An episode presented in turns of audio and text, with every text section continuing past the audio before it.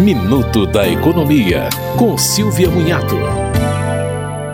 O governo prorrogou até 31 de março de 2024 o programa Desenrola, que acabaria no final de 2023. Também foi permitida que contas nível bronze na plataforma gov.br possam acessar o programa. A ideia é facilitar o acesso que estava restrito antes a contas nível prata e ouro, que requerem mais informações dos usuários. Até o começo de dezembro, o Desenrola havia renegociado 29 bilhões de reais em dívidas de 11 milhões de pessoas. Em média, média, o valor renegociado foi de 250 reais para pagamento à vista e de R$ 790 quando a opção foi o pagamento parcelado.